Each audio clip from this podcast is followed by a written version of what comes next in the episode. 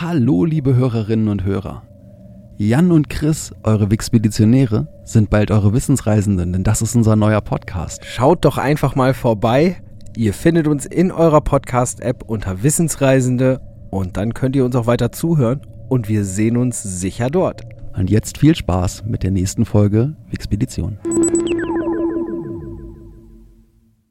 Wenn ihr schon immer wissen wolltet, wo man die tollen Weidenkörbchen, die von der Tochter des Häuptlings Seattle gewebt wurden, erwerben konnte, dann seid ihr genau richtig.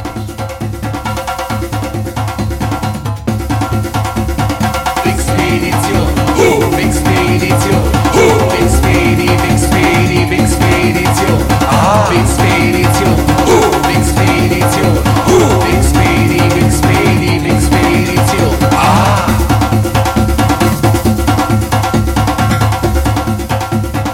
Willkommen beim Podcast, der euch mitnimmt auf eine spannende Reise durch das Wissen der Menschheit. Oder so wie im heutigen Falle auf eine spannende Reise durch die Welt. Denn wir entführen euch heute mal wieder auf die andere Seite des Planeten. Hier spricht die Wixpedition. Ich bin der Jan Und ich bin der Chris. und der nimmt euch jetzt mit. Und jetzt hoffe ich darauf, dass die Aussprache stimmt, sonst bekomme ich direkt gleich einen bösen Blick über den Tisch geworfen. Es geht wieder zurück nach Seattle. Exakt, wir gehen zurück nach Seattle, denn da sind wir ja gerade noch. Und ich muss sagen, ja, als ich das Thema mir ausgesucht habe, war mir schon bewusst, dass das schwierig wird, das in irgendeiner Form zu kanalisieren, in ein gewisses Maß zu bringen. Und ich war echt bestrebt, nur eine Folge draus zu machen. Dass ich damit glorios gescheitert bin, wissen wir ja mittlerweile, da wir jetzt irgendwie schon in der dritten Woche das Thema zumindest äh, zum Teil besprechen müssen hier. Maß an Scheitern hast du, glaube ich, auch schon im Tower gehabt. Ja, denn da hatte ich das Ding, da habe ich den Fehler gemacht, ein tausendjähriges oder ein Gebäude in einer tausendjährigen Geschichte zu unterschätzen und versucht, tausend Jahre in einer Stunde zu erzählen. Ging nicht. Und genauso wenig ist es, glaube ich, möglich, die Geschichte einer nennenswerten Großstadt irgendwie in einer einzelnen Folge zu erledigen. Aber vielleicht müssen wir das ja auch gar nicht, sondern finden uns einfach wieder ein an einem Ort, wo wir letztes Mal aufgehört haben. Das ist nämlich in der Stadt Seattle, ziemlich in der Mitte der Stadt Seattle. Wir sind an den Piers. Wir stehen mit dem Rücken zum Pike Place Market und wir schauen raus aufs Wasser. Und wenn wir auf die Piers gucken, dann sehen wir auch relativ bald die nächste Sehenswürdigkeit der Stadt. Denn davon gibt es hier wahrlich viele. Um die zu sehen, müssen wir an den Pier 54. Dort finden wir ein großes Holzschild, das über zwei Totempfählen hängt. Und dort können wir lesen, Ye Olde Curiosity Shop. Oh, Curiosity Shop. Exakt. Und das ist wirklich ein Ye Olde Curiosity Shop, Kann man weil... da Schrumpfköpfe kaufen? Nein, nicht kaufen. Dieses Geschäft wird tatsächlich seit mindestens vier Generationen von derselben Familie geleitet. Es gibt das Geschäft seit 1899 und es hat zwar mehrfach das Ladenlokal gewechselt, aber nie seinen Charme verloren. Hier kommen Museum, Kuriositätenkabinett und Souvenirshop fantastisch zusammen. Rund eine Million Besucher besuchen diesen Laden im Jahr. Und dort gibt es neben allem möglichen modernen Krimskrams auch echte Kuriositäten. Darunter sind die Mumien Silvester und Silvia. Ganz interessant dabei ist, erstmal, die haben nichts miteinander zu tun. Silvester ist schon viel länger im Shop als Silvia äh, und das war einfach nur äh, recht naheliegend, dann die zweite Mumie, die, die weibliche Silvia zu nennen, nachdem es schon Silvester gab. Und Silvester gilt als eine der besterhaltensten Mumien, einer der besten mumifiziertesten Körper auf der ganzen Welt.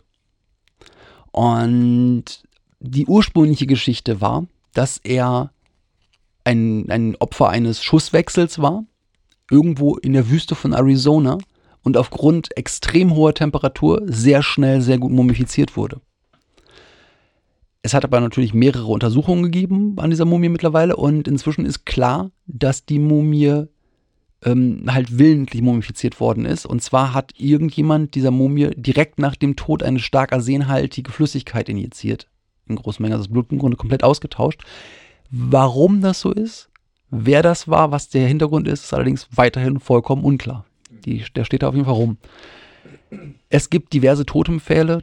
Ich hatte schon zwei erwähnt, die draußen das Türschild im Grunde unterrahmen, aber es gibt neben den Totempfählen auch noch ganz, ganz viele andere Artefakte der Ureinwohner. Das war auch etwas, das gerade in der Frühzeit von dem Shop so das Hauptding war, dass die dort von allen möglichen Stämmen alles Mögliche angekauft hatten und du dort Indianerkunst kaufen konntest. Neben diesen echten Artefakten gibt es dort auch wirklich ja, Ding gewordenes Seemannsgarn. Denn es gibt dort mindestens drei Meerjungfrauen an der Decke zu, zu bewundern. Und da ist alles dabei von wirklich plumpen Fälschungen mit, äh, ich nehme ein bisschen irgendwie Leder und mal da irgendwas drauf, bis hin zu, ich stückle mindestens 20 verschiedene ursprüngliche Tiere zusammen, um daraus halt ein Ganzes zu machen. Es gibt dort auch ein, ein Wolpertinger, ja, also ein, weil das ist halt so, er kommt ja irgendwie, ich glaube, aus Bayern ursprünglich, aber man muss dazu sagen, dass die meisten Europäer, die im Staate Washington sich niedergelassen haben, aus Bayern kamen. Dementsprechend Okay. ist auch viel Kultur da aus der Richtung mitgekommen. Mochten die Wälder, hä? Ja, auf jeden Fall. Und das ist halt irgendwie ein, was war das noch, das Ding? Ich glaube, das hat irgendwie Hasenohren und ich weiß es nicht. Da will ich jetzt mir nicht, nicht den Mund verbrennen. Jedenfalls kann man viele schräge Fabelwesen dort bewundern. Unter anderem sieht man dort auch das Horn eines Einhorns. Ach, selbstverständlich. Ja, Aber ich dachte, die Hörner von Einhörnern gibt es nur in Nordkorea, wo man ja jetzt äh, die Höhle der Einhörner gefunden hat. Oh, das war mir noch nicht bekannt. Das, das weißt du nicht, liebe Leute, das müsst ihr mal schauen. Also es ist irgendwann wirklich in den offiziellen nordkoreanischen Nachrichten dem nordkoreanischen Volk gesagt worden, dass Wissenschaftler jetzt die Höhle gefunden haben, wo halt die Einhörner herkommen. Und selbstverständlich kommen die Einhörner aus Nordkorea. Ja, weil alle Regenbögen wahrscheinlich dort, dort ihr Ende haben oder ihren Anfang. Aber kommen wir zurück nach Seattle. Jedenfalls, die, die, das, das Einhornhorn dort stammt wahrscheinlich von einem Narwal. Dann hattest du eben schon gefragt, ob man dort Schrumpfköpfe erwerben kann. Ja. Jetzt, wo ich länger drüber nachdenke, realisiere ich, ja, zumindest als ich das letzte Mal in dem Laden war, konntest du auch welche erwerben. Die waren allerdings aus Leder gemachte Duplikate. Aber man kann dort auch echte Schrumpfköpfe besichtigen, weil es dort welche gibt in dem Laden. Weil auch die über die, ja, über, über das mehr als ein Jahrhundert, über die Jahrzehnte dort angekommen sind. Und es gibt noch viele, viele, wirklich viele andere Kuriositäten aus aller Welt. Heutzutage ist der Laden eher ein Museum und eher Kuriositätenkabinett als alles andere. Und der Laden hat mittlerweile auch wirklich eine, eine, eine weite Verbreitung um die ganze Welt. Den kennen wirklich viele und er ist mehr als nur irgendwie ein, ein, eine Sammlung von Blödsinn, weil es dort viele Artefakte gibt, die halt wirklich selten geworden sind, die einfach Schon Filme gedreht worden, so wie Gremlins zum Beispiel. Der Kuriositätenladen am Anfang. Ich glaube nicht. Ich glaube, das hätte ich mitgekriegt. Die Piers haben natürlich noch mehr zu bieten als nur ein Geschäft. Es gibt hier großartiges Seafood. Es gibt ein Pferdekarussell. Natürlich in einem Gebäude, weil das Wetter dort einfach die meiste Zeit sehr lumpig ist und das auch einfach durch die Seeluft viel zu schnell angegriffen worden wäre. Und auch ganz einfach tolle Blicke auf die Bucht. Du kannst dort aufs Wasser gucken. Du hast ja diesen Vorteil dadurch, dass du diese Schärenlandschaft hast und dass du gegenüber ähm, die große Halbinsel hast, dass du auch immer irgendwo Land siehst im Hintergrund. Du hast tolle Luft, du hast viele, viele Tiere, die dort sind, viele Seevögel. Du hast dort häufig auch einfach äh, Seehunde, die halt dort bis ran schwimmen. Ich weiß nicht, ob Seelöwen oder Seehunde sind, jedenfalls Tiere, die so ähnlich aussehen. Äh, Ich glaube, Seelöwen, wie auch immer. Ähm, macht auf jeden Fall Spaß, dort einfach Zeit zu verbringen. Ja, und ja, wir wissen es, wir waren gerade erst bei Pike Place Market, haben da gut gegessen, vielleicht ist es noch nicht wieder Zeit, was zu essen, aber man kann dort auch echt Tage damit verbringen, guten Streetfood zu essen. So ein kleiner Snack aus dem Meer, der lässt, der, das geht.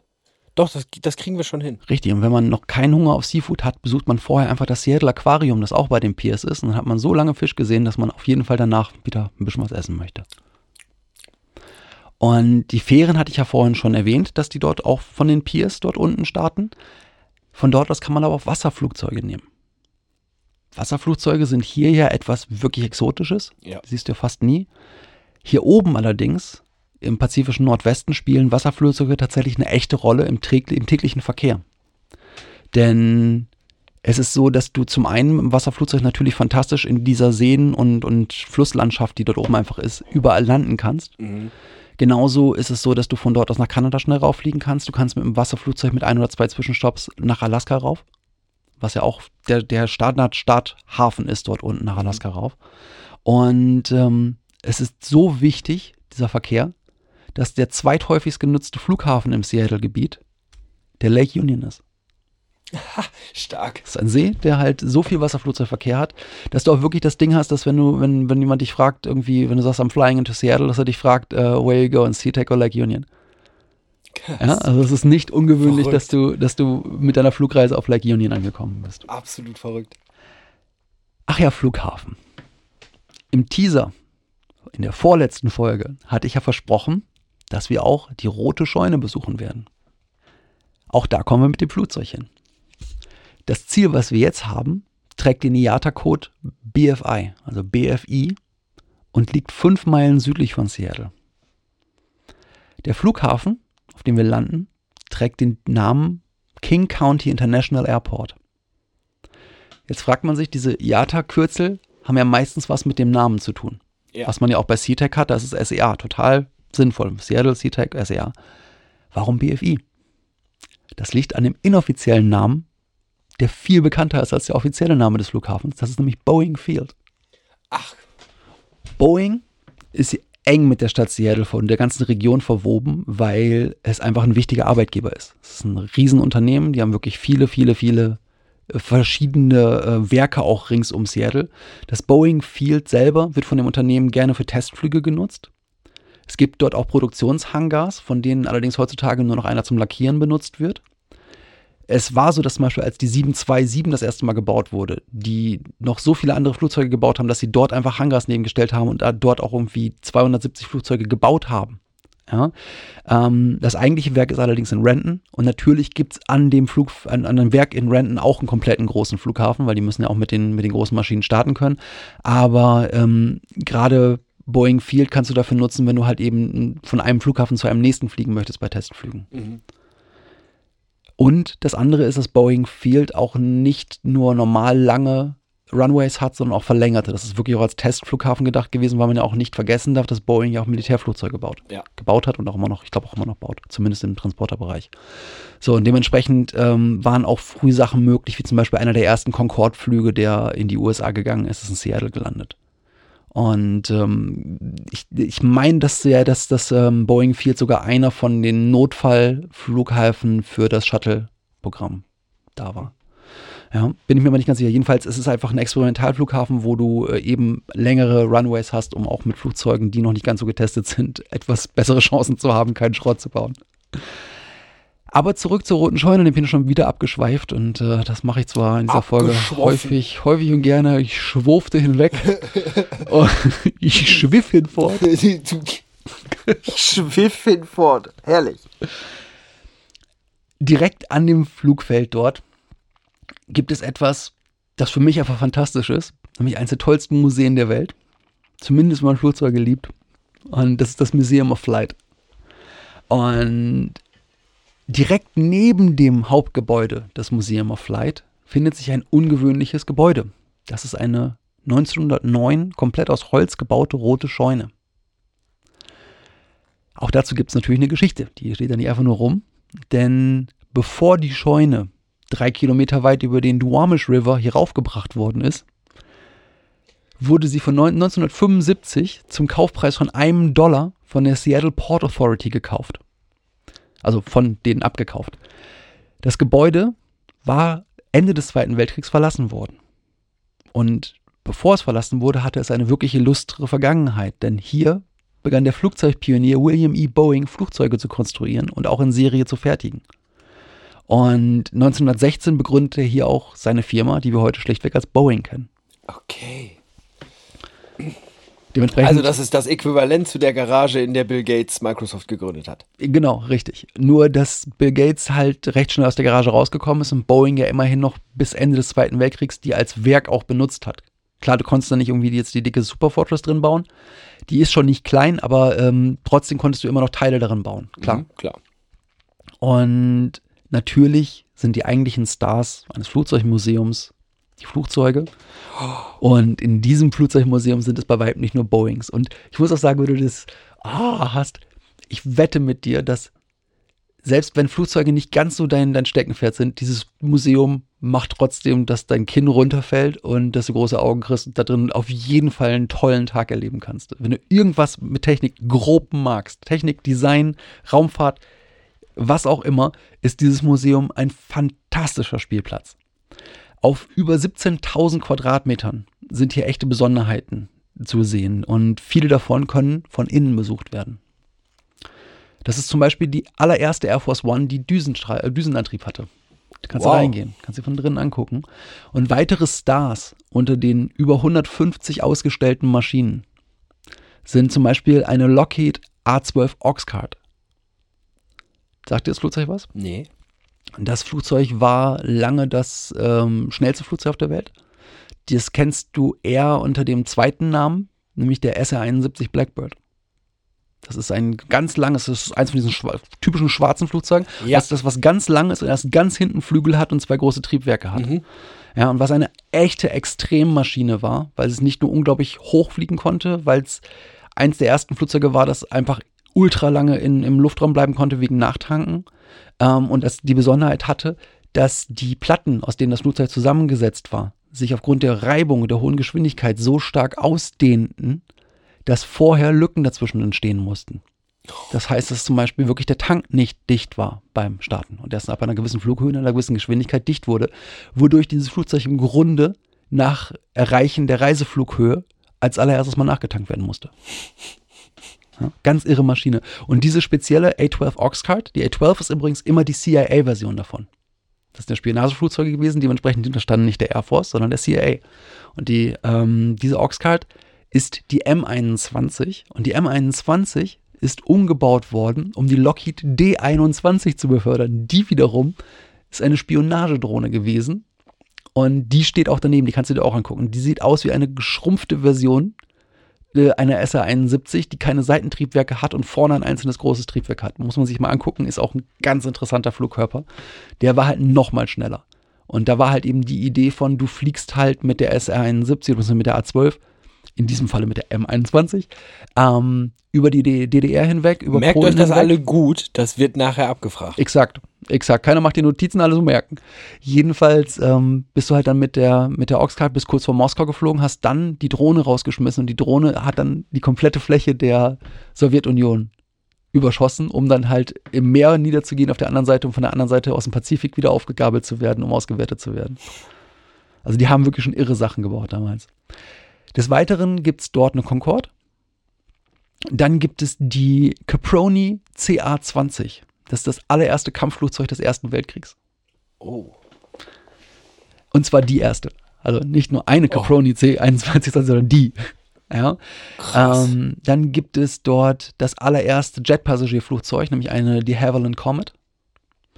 Dann gibt es das Cockpit einer abgestürzten SR-71. Dann gibt es den Prototypen des Boeing 787 Dreamliners. Mhm. Und Das wär, sollte, sollte der äh, A380 Konkurrent sein, ne? Oder? Nee, ähm, die A380 hatte ja, das, hatte ja das Konzept von, ich baue ein Riesenflugzeug, um noch mehr Leute zu bewegen. Mhm. Und äh, Boeing hat damals die richtige Entscheidung getroffen, weil sie gesagt haben, wir bauen ein Flugzeug, das super ökonomisch ist. Das ist diese Geschichte von, wenn du mehr Leute befördern musst, fliegst du mit zwei Flugzeugen. Du hast aber trotzdem weniger Sprit verbraucht und wenn du nicht alles ausverkauft hast, bist du nur mit einem geflogen. Mhm. Und das ist das Konzept, was sich jetzt ja auch durchsetzt. Denn Ja, absolut. vor sechs Wochen, nee, vor acht Wochen, ist es mittlerweile her, ist die letzte A380 vom Band gekommen. Das Ding ist tot. Das ist vorbei. Das war eine, eine Ja, und jetzt ist so oder so. Äh, die aktuelle Zeit, Flugverkehr, äh, das muss erstmal alles wieder sich aufbauen irgendwann. Ja. Ja, und selbst dann, also es wird nicht mehr diese doppeldeckigen, super riesen Flugzeuge geben. Es hat nicht funktioniert. Ja. Dann gibt es den Prototypen einer Lockheed Martin RQ-3 Darkstar. Das ist eine Ultra-Hochflugdrohne. Auch toll anzusehen. Die wiederum hat einen sehr, sehr brei, schmalen, ganz langen Flügel und einen ganz komisch geformten Rumpf. Dann gibt es dort eine der letzten zwei flugfähigen DC-2. DC2? Äh, also wenn du es siehst, hast du es auch schon häufiger gesehen. Das ist Okay. ein, also auch bekanntes altes Flugzeug, so ein Post- und, und Versorgungsflugzeug. Ähm, dann hat, hat irgendwann das Museum zum Ende des Shuttle-Programms ein neues Gebäude errichtet.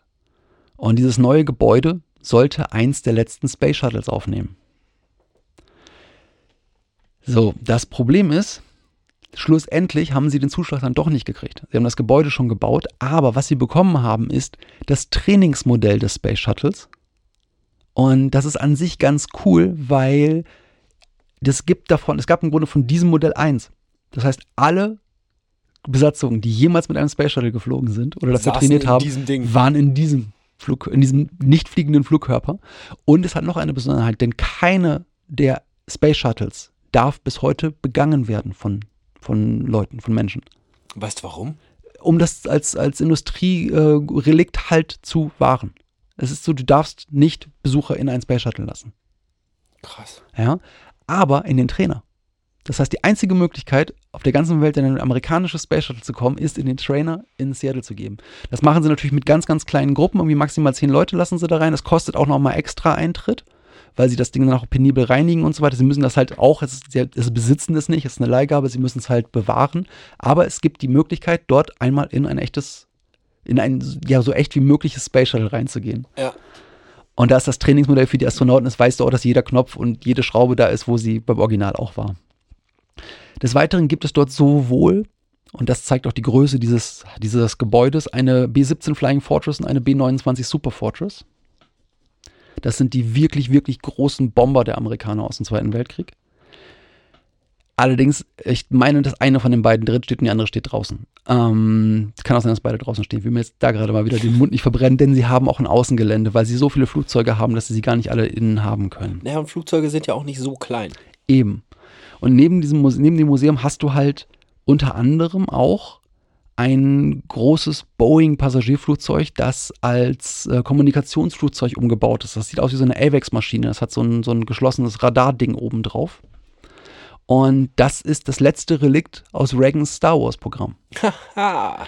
Und das wartet dort noch auf sein weiteres Schicksal, denn dort ist eine Art Wartezone. Da gibt es jede Menge Relikte aus der Flugfahrt, aus, aus der Luftfahrtgeschichte, die das Museum entweder erwerben konnte oder das, äh, dem Museum gestiftet wurde. Denn das Museum ist ein Non-Profit-Unternehmen und das Museum hat eine eigene Restaurationswerkstatt am Boeing Field, die sie vom Boeing zur Verfügung gestellt bekommen haben. Das heißt, wir reden nicht von einer kleinen Restaurationswerkstatt, wo irgendwie drei Leute an einer alten Dampflok schrauben, sondern wir reden von einem riesengroßen Flugzeughangar, wo mehrere Großflugzeuge gleichzeitig gewartet werden können. Und alle Arbeiten an diesen Flugzeugen werden von ehrenamtlichen Mitarbeitern des Museums gemacht. Wow. So. Und Das, das, sind auch ein paar, oder? ja, und vor allen Dingen, das geht halt einfach nur, weil du Boeing hast.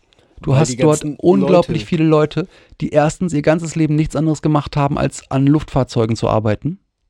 Und B, die innerhalb eines Unternehmens gearbeitet haben, das sowas wie ein soziales Programm hat und sowas wie eine Rente, Rente bekommen. Die können sich das schlicht und ergreifend leisten, am Ende ihres normalen Arbeitslebens an dem Museum Flugzeuge zu schrauben. Und ich muss ganz ehrlich sagen, das klingt wie eine tolle Aufgabe für jemanden, der sein ganzes Leben an Flugzeuge geschraubt hat, richtig alte Flugzeuge zu restaurieren, so mit Leuten, die da auch Spaß dran haben. Und ähm, ist natürlich auch immer wieder toll, das Ding hinter Fliegen zu sehen. Denn das ist eine andere Besonderheit, dass die aller, allermeisten Flugzeuge, die dieses Museum hat, die jetzt nicht ultra alt sind und schon lange ähm, außer Betrieb sind, die jetzt aufgearbeitet werden, immer in flugfähigen Zustand gebracht werden. Und ganz, ganz viele der Exponate fliegen mindestens einmal im Jahr. Es gibt einen, quasi einen großen Tag der offenen Tür oder ein großes Fest halt, wo die halt die Tatsache, dass sie direkt an einem Flughafen sind, dafür nutzen, Sachen rauszurollen und zu fliegen. Super cool. Ja. Und damit waren wir jetzt in einem Museum. Und das ist etwas, das es natürlich in Seattle auch mehrfach gibt. Das ist nicht nur das einzige da unten im Süden von Seattle. Und deswegen springen wir direkt wieder in die Stadt hinein, tief in die Stadt, Stadt hinein, direkt neben die Space Needle. Denn wir sind oben wieder im Seattle Center. Das ist ja dieses Gebiet rund rings um die Space Needle, was früher mal das Gebiet der Weltausstellung war. Und dort finden wir das Mopop. Das Mopop ist das Museum of Pop Culture. Dieses Museum sollte man zunächst erstmal auf jeden Fall mindestens von außen gesehen haben, denn es ist es wert. Die Seattle Weekly beschrieb die Form als geschmolzene elektrische Gitarre. Ich kann dem nicht ganz folgen, aber die Form ist schon einzigartig. Das Gebäude wurde von Frank Gehry entworfen. Und der ist ja für solche Gebäude bekannt wie das Guggenheim Museum in Bilbao oder die Walt Disney Concert Hall in Los Angeles. Und er ist ein Spezialist für unmöglich scheinende Bauformen und verbaut gerne glänzende Metallflächen und fließende Formen. Das Mopop ist hier keine Ausnahme. Boah, ich habe gerade ein Bild davon, das ist ja echt Wahnsinn. Ja, denn es hat eine Einzigartigkeit unter den Geary-Gebäuden. Es ist das, soweit ich weiß, das einzige, was mit farbigen Metallflächen arbeitet. Ja, es hat halt mehrere Farben. Und ähm, interessant ist, dass die, das Echo in der Fachwelt und in der Presse komplett negativ ausfiel, als das Ding fertig war. Die Architekturkritiker der New York Times, insbesondere Herbert Michon, beschrieb das Gebäude als etwas, das aus dem Meer gekrochen kam, sich umgedreht hat und gestorben ist. Das Forbes Magazine führte das Gebäude in einer Liste der zehn hässlichsten Gebäude der Welt. Das Gebäude wird in Seattle scherzhaft von der Bevölkerung als The Blob oder The Hemorrhoids bezeichnet. Also der Klumpen oder der Klecks der, das, oder die Hämorrhoide oder die Hämorrhoiden. Ich muss sagen, ich finde das ein, ich finde das hervorragend. Ich finde das ganz toll, wenn du, wenn du ein Gebäude baust, das keiner erkennbaren Form nachkommt, das einfach nur irgendwie abstrakt ist. Und dieses Gebäude ist sowohl von innen als auch von außen architektonisch echt cool. Ja, und sollte man sich angucken. Das Museum hat auch eine ganz interessante Geschichte, denn das sollte erstmal gar nicht ein Popkulturmuseum werden. Weißt du das? Quenz, hast du davon was gehört? Nee. Was sollte Ursprünglich sein? sollte es ein Jimi Hendrix Museum werden. Okay. Und 2000 wurde es dann als Popmusikmuseum eröffnet unter dem Namen Experience Music Project, EMP. Und man hat dann mit der Zeit den Horizont erweitert und es halt eben zum Museum of Pop Culture weiterentwickelt. Das Museum stellt vor allem gegen Gegenstände aus der Rockmusik aus und verwendet dazu alle möglichen Präsentationsformen mit neuer Multimedia-Technologie. Das ist ein totaler Overkill an Licht und Ton. Es ist interessant, auf jeden Fall super gut anzusehen. Außerdem befindet sich heute in dem Gebäude die Science Fiction und die Fantasy Hall of Fame. Oh, cool. Und gestiftet wurde das Museum von einem der drei Menschen, von denen wir gelernt haben vor wenigen Folgen, dass sie über das Unternehmen Microsoft es zum Milliardär geschafft haben, nämlich Paul Allen. Der hat das Ding komplett gestiftet und man kann davon ausgehen, mit den ganzen Rock'n'Roll Collectibles da drin und alleine mit diesem riesigen Geary-Board, das war bestimmt nicht günstig, das Ding. Davon ist auszugehen. Microsoft. Noch etwas, wo wir nicht dran vorbeikommen, wenn wir an Seattle denken. Bis heute hat Microsoft seine Hauptfiliale oder seinen Hauptsitz in Renton. Und es ist natürlich weiterhin ein absoluter Business-Gigant in Seattle, aber es gibt da noch mehr von. Seattle ist ganz erstaunlich, was so Business-Riesennamen angeht, denn Starbucks dürfte jedem bekannt sein, Microsoft dürfte, dürfte jedem bekannt sein, aber es gibt noch ein Unternehmen, das heute in der Liga spielt, das aus Seattle kommt und dort nach wie vor seinen Hauptsitz hat. Kannst du ahnen, wer es ist? Ich weiß es nicht. Amazon.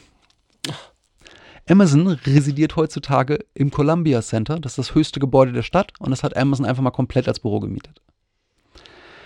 Außerdem gibt es ähm, von, von Amazon dort, wie kann man das am besten beschreiben? Es gibt ein Gebäude von Amazon in der Stadt, das, das besteht aus drei Kugeln, die aussehen, als ob die irgendwie organisch gewachsen wären. Das ist nicht, nicht begehbar, ähm, also es, es wird wirklich auch für die Firma benutzt, aber es ist architektonisch echt spannend und ähm, sollte man sich auch angucken, wenn man gerade in der, in der Ecke ist. Neben diesen drei Giganten gibt es auch noch andere Großunternehmen wie die nordamerikanische Kaufhauskette Nordstrom, ähm, der Snowboard-Hersteller Nitro oder auch äh, T-Mobile USA oder Real Networks. Also es gibt wirklich viele, viele große Firmen in der Stadt. Und das Ganze bleibt auch nicht ohne Folgen. Die Metropolregion von Seattle erbrachte 2016 eine Wirtschaftsleistung von 330,4 Milliarden US-Dollar Oh. und belegte damit Platz 11 unter den Großräumen der USA. Mit einem Pro-Kopf-Einkommen von 64.553 Dollar gehört Seattle zu einer der wohlhabendsten Städte der USA. Aber gehen wir noch mal ein paar Minuten zurück. Denn ich habe schon wieder eine dieser ausschwingenden Ausschweifungen ausgeschwiffen. Ich hatte vorhin Jimi Hendrix gesagt. Und Jimi Hendrix, da war noch so ein Ding im Teaser. Zu Jimi Hendrix hatte ich nämlich auch was versprochen, nämlich, dass wir sein Grab besuchen werden. Denn er ist ja einer von vielen bekannten Musikern, die aus Seattle kommen. Und er hat sein Grab nicht direkt in Seattle, sondern in Renton auf dem Greenwood Memorial Park. Und das war zunächst eine einfache Grabplatte. Und heutzutage steht da ein richtiger Schrein. Das ist ein richtiges kleines Tempelchen, was sie da hingestellt haben. Und das ist halt nach wie vor noch mit Blumen und Briefen und allem möglichen Schnickschnack bedeckt, weil da immer noch einfach Tausende von Hendrix-Fans aus der ganzen Welt hinpilgern. Auch natürlich andere Größen aus der Welt der Musik haben ihre Heimat in Seattle. Und das sind natürlich die Großen des Grunge-Zeitalters, wie meinetwegen Nirvana, Pearl Jam, Soundgarden, Alice in Chains, die auch immer wieder gerne mit dazu gerechnet werden, weil sie auf jeden Fall aus der aus Gott, der alleine schon schockierend, weißt du, wenn man diese vier Bands hört, dass die auch alle aus der gleichen Stadt kamen. Ne? Also irgendwie. Ja, wobei es auch wirklich so ist, die Musikrichtung kam aus der Stadt. Punkt. Das ist das Spannende, dass du dort einfach das Ding hattest, dass Bands aus einer Stadt einen Musikstil komplett prägen, weil sie das Gefühl der, der Zeit einfach mit rüberbringen. Du hast damals ja das Ding gehabt, dass einfach wirklich viele Musiker aus LA nach Seattle gegangen sind, weil das Heroin dort billiger war. Seattle hat ein unglaubliches Drogenproblem gehabt Anfang der 90er. Ist dann sehr schnell auch gegen vorgegangen worden, aber du hattest das Ding, dass einfach dort wahnsinnig viel Armut, viel Krankheit, viel alles Mögliche an Elend da war. Und dass diese eigentlich verzweifelte, energiegeladene und komplett rotzige Musik Grunge dabei hinten rausgekommen ist. Und mehrere Bands unabhängig voneinander, wobei so unabhängig waren die gar nicht voneinander, die kannten sie nämlich alle sehr, sehr wohl und haben auch durchaus zusammen Projekte gemacht. Und ähm, aber trotzdem es geschafft haben, eine Musikrichtung zu etablieren, die nie vorgehabt hat, kommerziell zu sein, die riesig kommerziell geworden ist und die heutzutage immer noch irgendwie jeder kennt. Es gibt aber auch Avantgarde-Jazz-Musiker, die sehr bekannt sind aus Seattle. Das sind nämlich Bill Frisell und Wayne Horwitz. Außerdem gibt es auch zwei Rapper, die sehr bekannt sind aus Seattle. Das ist nämlich einmal wirklich aus den späten 80ern, frühen 90ern Sir Mix-a-Lot und heutzutage Macklemore. Außerdem gibt es heutzutage Bands wie Goodness, The Walkabouts, The Presidents of the United States of America und nach wie vor über Jahrzehnte schon bekannt und beliebt Queensrÿche. Oh, ja, tolle Band. Und es gibt noch viele, viele, viele andere Bands mehr aus Seattle und aus der Gegend. Wenn ich mal alleine irgendwo an die, an die Grunge-Zeit denke, du hast ja alleine drumherum noch solche Bands wie Green River, Screaming Trees und so weiter, die ganzen College-Bands, die um Seattle drumherum waren. Es ist The Melvins. Es gibt unendlich viele Bands, die einfach aus der Ecke kamen und äh, die auch eine gewisse ähm, Bekanntheit definitiv erlangt haben. Mhm. Und natürlich auch noch viele Einzelmusiker bei anderen Bands, die aus Seattle kamen. Und ach ja, Duff McKagan kommt auch aus Seattle. Von Guns N' Roses übrigens. Für die, die es nicht wissen. Eine Stadt, viele, viele, viele, viele Geschichten. Und ich finde an diesem Thema so spannend, dass ich einfach vollkommen willkürlich aufgehört habe, irgendwo weiter zu schreiben, weil ich begriffen habe, dass ich noch unglaublich viel zu dieser Stadt erzählen kann. Das sind so Sachen, wenn ich alleine oben denke, wir waren vorhin am Seattle Center. Was nochmal wieder unique ist in dieser Stadt, ist die Monorail aus den 60ern. Es gibt heutzutage sicherlich viele Städte auf der Welt, die eine Monorail haben, gerade im asiatischen Raum, aber dort hast du eine, die aussieht wie aus einem Disney-Zukunftsfilm der 50er, weil sie aus den 60ern kommt. Ja, und die fährt bis heute. Die ist nur anderthalb oder 1,8 Kilometer lang. Die verbindet das, die, die, den Einkaufsbereich der Stadt mit dem Seattle Center, wo oben Museen sind. Heutzutage oben am Seattle Center, direkt am Fuße der Space Needle, gibt es ein Museum mit Werken eines berühmten Glaskünstlers, das auch inzwischen eines der beliebtesten und besten Museen an der ganzen Westküste ist, was draußen einen Skulpturengarten hat, was innen Glasskulpturen hat. Kann man auch in Kombi-Tickets mit der Space Needle-Karte kaufen, weil die wieder ne, zusammenarbeiten. Dieses ganze Se Seattle Pass, hä? ja, so ungefähr. Ähm, oben das Gelände ähm, ringsherum, was hier für die Weltausstellung genutzt wurde, ist heutzutage immer noch ein Park. Da gibt es auch einmal im Jahr ein riesiges Fest mit riesigen Musikfestivals, Bumpershoot. Seattle hat sehr erfolgreiche Sportteams. Es gibt die Mariners im Baseball, es gibt die Seahawks im Football. Seahawks haben vor ein paar Jahren die Super Bowl gewonnen. Mariners haben, glaube ich, auch in den letzten zwei Jahrzehnten irgendwann mal ihre Liga gewonnen. Dementsprechend Baseball äh, World Series ist das, Genau, oder? richtig. Ja, du hast ja so den Vorteil, dass, dass sie halt dann alle vier Ligen besiegt haben, weil die, haben, die spielen ja mit vier Ligen dann um die Weltmeisterschaften. Alle vier Ligen sind aber in den USA. Ähm, spannendes System, aber auch ein anderes Thema. Seattle hat eine, eine, eine erstklassige Universität, die University of Washington, die wiederum im College Football eine absolute Macht sind. Und ja, es ist wirklich eine wahnsinnig tolle Stadt. Ich muss da auf jeden Fall auch nochmal, sobald wieder Reisen möglich sind, hin, weil mir auch aufgefallen ist, dass ich die Stadt vermisse. Ich möchte da unbedingt nochmal hin. Ich möchte viele Sachen angucken, wie sie sich verändert haben.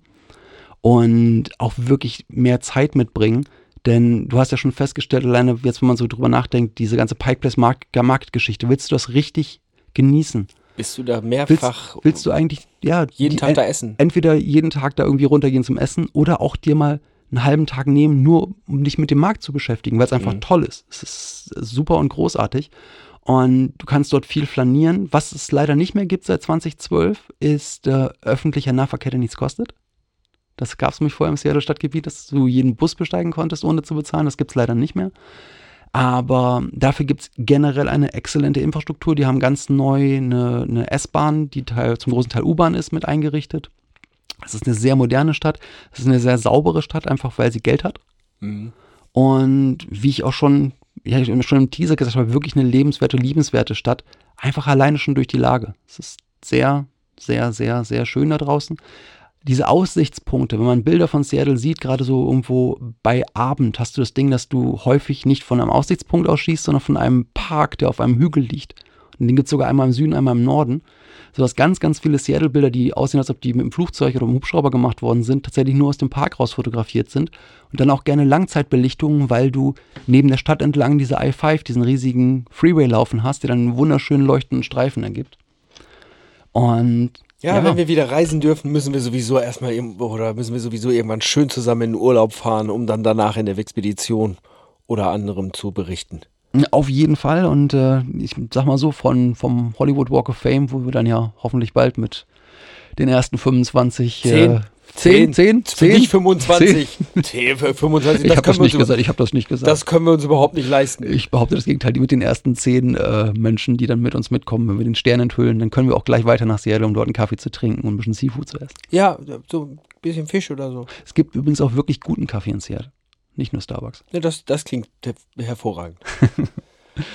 ja, und ansonsten, ne, vielleicht treffen wir uns dann ja eines Tages mit euch in Seattle, ähm, auch wenn ihr nicht zu den zehn Auserlesenen gehört, die aufgrund der einer frühen iTunes-Rezension oder Apple Podcast-Rezension mit uns den Stern enthüllen dürfen. Aber ihr dürft dann zum Kaffee trinken, dann in Seattle dazukommen. Das wäre vielleicht, dass die ersten zehn dürfen ähm, zu der Sternenthüllung und mit zum Kaffee trinken und die nächsten 15, die dürfen erst beim Kaffee trinken dazukommen. Ja, selbstständig. Ja, das ist super. Genau, Das ist super. so machen wir das. Ja, prima. Ja, vielen, vielen Dank, Chris. Äh, spannende Stadt, sicherlich ein Platz, an dem man viel erleben kann und der sich zu besuchen lohnt. Auf jeden Fall. Sollte irgendjemand Hunger auf Nachschlag haben, ich bin gern bereit. Sagt uns Bescheid. Wir schlagen dann nach. Also mit der Suppenkelle, mit der Geschichtenkelle, würde ich sagen. Mit der Geschichtensuppenkelle, mit der Suppenkelle der Geschichte. Mit der Suppenkelle der Geschichte. Ja, dann sind wir, glaube ich, jetzt auch schon am Ende der heutigen Folge angekommen. Ganz genau. Das heißt auch, dass ihr in der nächsten Woche nicht wieder meine Stimme als Hauptredner hier ertragen müsst, sondern wieder den Jan hören könnt.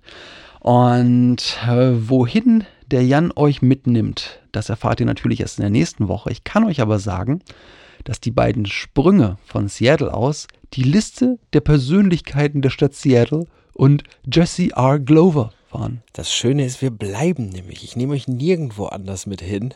Aber ich bin relativ froh, dass in dem Vortrag von Chris, das fand ich sehr, sehr gut, derjenige nicht vorgekommen ist. Auch, den kennt auch keiner. Bestimmt nicht. Ja, wahrscheinlich nicht. Den kennt der Es gibt so kennt- viele aus Seattle, die man kennt. Das Stimmt, das ist wahrscheinlich ist der völlig unbekannt. Das heißt, nächste Woche bringe ich euch eine völlig unbekannte Person aus Seattle nahe. Das ist Wird prima. spannend. Ich freue mich drauf. Dann hören wir uns in einer Woche wieder. Bleibt gesund, kommt gut durch den Morgen, Mittag, Tag, Abend, wo auch immer ihr seid. Und bis bald.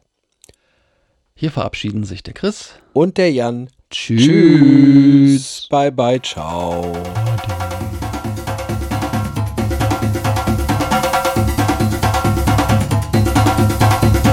Expedition. Uh. Expedition. Uh. Expedition. Expedition. Expedition. Expedition. Expedition.